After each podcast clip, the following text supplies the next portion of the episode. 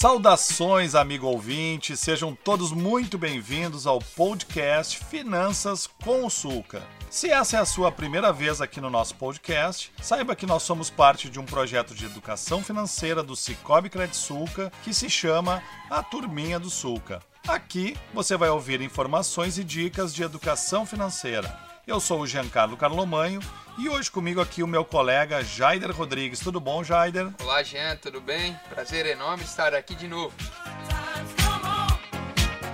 Então, pessoal, hoje nós estamos chegando ao nosso terceiro episódio da série Como introduzir de forma prática a educação financeira na vida dos seus filhos. Hoje o papo é com os pais ou responsáveis de crianças que tenham entre 11 a 13 anos. Pré-adolescente já quase. Exatamente. Lembrando que no nosso primeiro episódio foi explicado como dividir a mesada dos seus filhos em três partes, que são basicamente os três tempos da vida. E já no segundo, a gente já ensinou a você a como explicar as funcionalidades de uma instituição financeira para crianças de 7 a 10 anos, né? Agora, já no terceiro episódio, depois do seu filho já ter aprendido como o dinheiro cresce em uma instituição financeira, você vai ensinar a ele o que é juro nominal, juro real e juro líquido. Sim. Nessa idade de 11 a 13 anos, provável que ele já tenha aprendido na escola a fazer contas de porcentagem, né? É verdade. Assim, ele já pode agora entender a diferença entre os juros. Para facilitar o entendimento de você, ouvinte,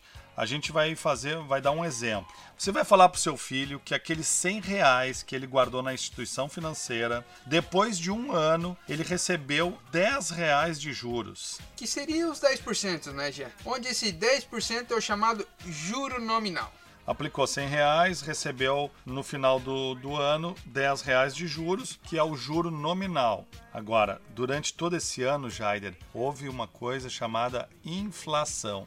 É, a inflação, a famosa inflação, né, Gê? Isso. E será que o nosso ouvinte sabe o que é inflação? O que é inflação, Gê?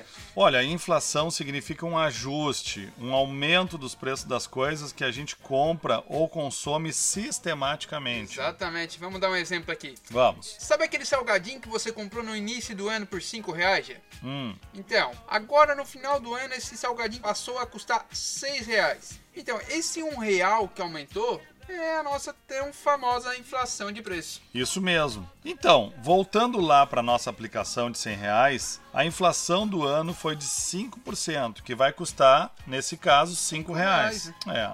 Você aplicou 100 reais, ganhou 10 reais de juro nominal, mas a inflação foi de 5 reais. 10 reais que a instituição te pagou, menos 5 reais da inflação, vão restar 5 reais, que é o chamado juro, juro real. real. E, Jean, Além da inflação, no nosso país existe uma taxa também cobrada pelo governo que é o imposto. Agora vai ter que explicar, né? O que é, que é imposto. Então, agora você vai explicar para a criança que além da inflação, você vai pagar também o imposto por aquele dinheiro que estava emprestado lá na instituição financeira. Nesse caso, vamos imaginar que aqui o nosso imposto foi de 3%, que vai ser 3 reais, né? Você emprestou 100 reais para a instituição financeira, ela lhe retribuiu com 10 reais, que é o juro nominal, Isso. mas você teve uma inflação de 5 reais e imposto de 3 reais, que acabou resultando em 2 reais, que é o nosso juro real líquido. Que é o que importa, né, Jean? É o juro que vem pra gente, é o nosso lucro, né? Exato. Quando a criança conseguir entender todo esse cálculo de juros, ela vai ter condição de analisar se uma compra parcelada é um bom negócio. Se não tá com juros muito alto no parcelamento. Isso mesmo. Vai comparar valores, vai calcular o valor real das parcelas e também perceber quando um aumento de salário, quando ela tiver um aumento de salário, ele vai estar adequado ou não.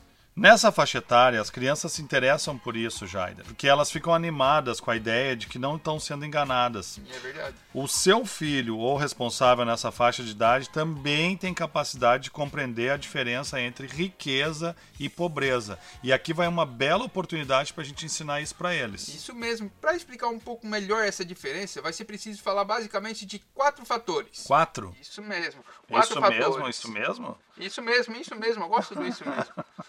Quatro fatores. Onde o primeiro fator é o talento. Ah, bem importante, né? Para a gente alcançar os nossos objetivos ou a riqueza tão almejada, é de grande importância, já que a gente trabalhe com algo que a gente já tem algum talento, alguma habilidade.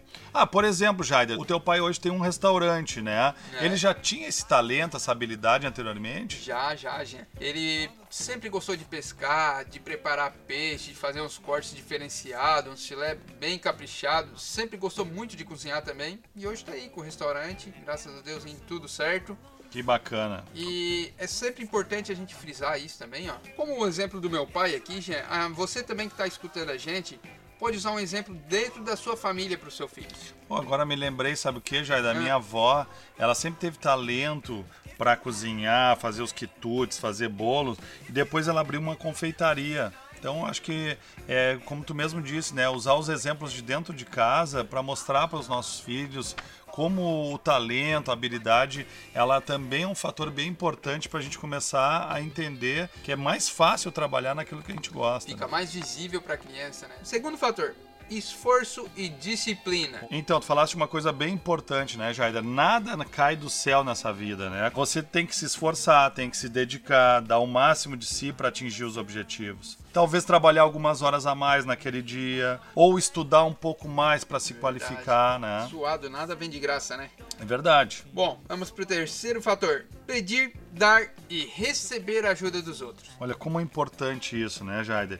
Ninguém faz nada sozinho, ou, ou melhor, fica tudo mais difícil para fazer sozinho. É muito importante a gente criar uma rede de apoio, oh. de cooperação para o melhor desenvolvimento daquilo que a gente está exercendo. Com certeza. E quarto e último fator, não adianta só você ter o talento ou o esforço e disciplina, ou só pedir, dar e receber ajuda. Você, Jean, você ouvinte, também precisa ter uma coisa muito importante chamada sorte. Em algum momento da vida, vamos ter alguma chance ou sorte e é preciso ter percepção e coragem para agarrar essas oportunidades. Me lembrei agora, Jaida, daquele ditado que diz que quando o cavalo passa encilhado, a gente tem que montar, né? Aí o pai falando. É, o grande desafio da gente é entender, é saber quando montar nesse cavalo, né? Saber reconhecer a sorte quando ela tá batendo na nossa porta. Exatamente isso, Jean.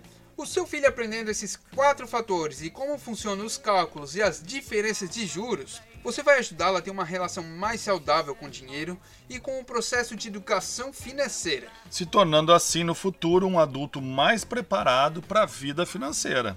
Isso aí. Bom, por hoje é isso, pessoal. A gente espera que tenham gostado e que essa conversa tenha sido de grande valia para ensinar os seus filhos. Muito obrigado por ter ficado aqui com a gente até o final.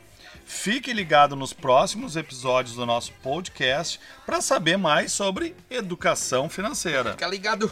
Você pode nos acompanhar nas nossas redes sociais da Credsulca e conhecer um pouquinho mais da nossa história.